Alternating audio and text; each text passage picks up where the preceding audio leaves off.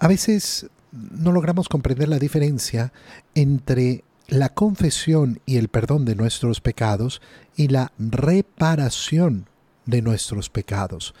Yo recibo la absolución cuando confieso mis pecados, cuando pido perdón de mis pecados. El Señor me perdona.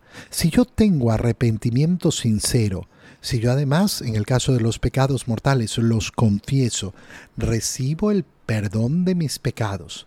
Pero hay una pena sobre esos pecados, que ya no hará que yo caiga en la condenación, pero sí hará que tenga que reparar. Y por eso existe efectivamente el purgatorio. Pero ¿qué queremos en este mundo? En este mundo queremos pagar todas nuestras culpas. No queremos irlas a pagar, irlas a pagar al purgatorio.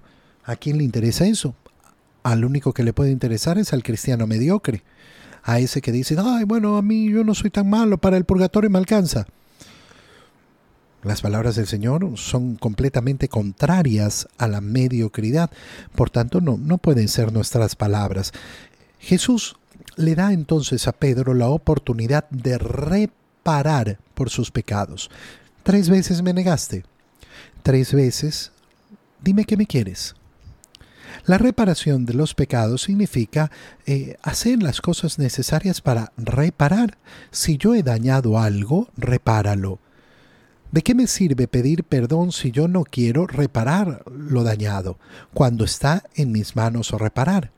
Y cuando no está en mis manos reparar directamente el daño ocasionado, tengo que buscar una manera compensatoria de realizarlo.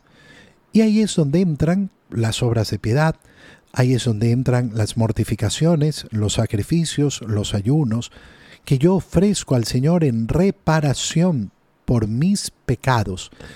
Y cuando camino el camino de Cristo, entiendo que ese camino de reparación no es solo por mis pecados, sino también en unión al corazón de Jesús por los pecados del mundo entero. Por los pecados del mundo entero. Entonces Jesús le ha dado esa oportunidad.